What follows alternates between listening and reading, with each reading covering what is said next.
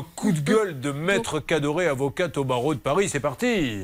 Tout de suite, un coup de gueule. Alors, je ne peux pas livrer. Je ne vous rembourse que partiellement parce qu'on estime qu'on a eu quelques frais. Oui, c'est n'importe quoi, Julien. L'obligation de délivrance du vendeur, c'est la remise de la chose. Donc en fait, à partir du moment où il ne remet pas la chose, l'obligation de délivrance n'est pas remplie. Qu'est-ce qui se passe quand l'obligation de délivrance n'est pas remplie? C'est l'annulation pure et simple de la vente. Qui dit annulation dit remboursement total en fait. Même des frais de livraison. C'est à lui que revient. euh, en fait, il n'y a pas eu de transfert de propriété tant que la chose n'a pas été remise à l'acheteur. Alors, Donc nous là, allons- il pardon, doit tout vous rembourser, ainsi que les frais de livraison. Pardon, maître. Non, mais c'est J'ai cette habitude dès qu'il y a un blanc, je panique, il faut que je le comble.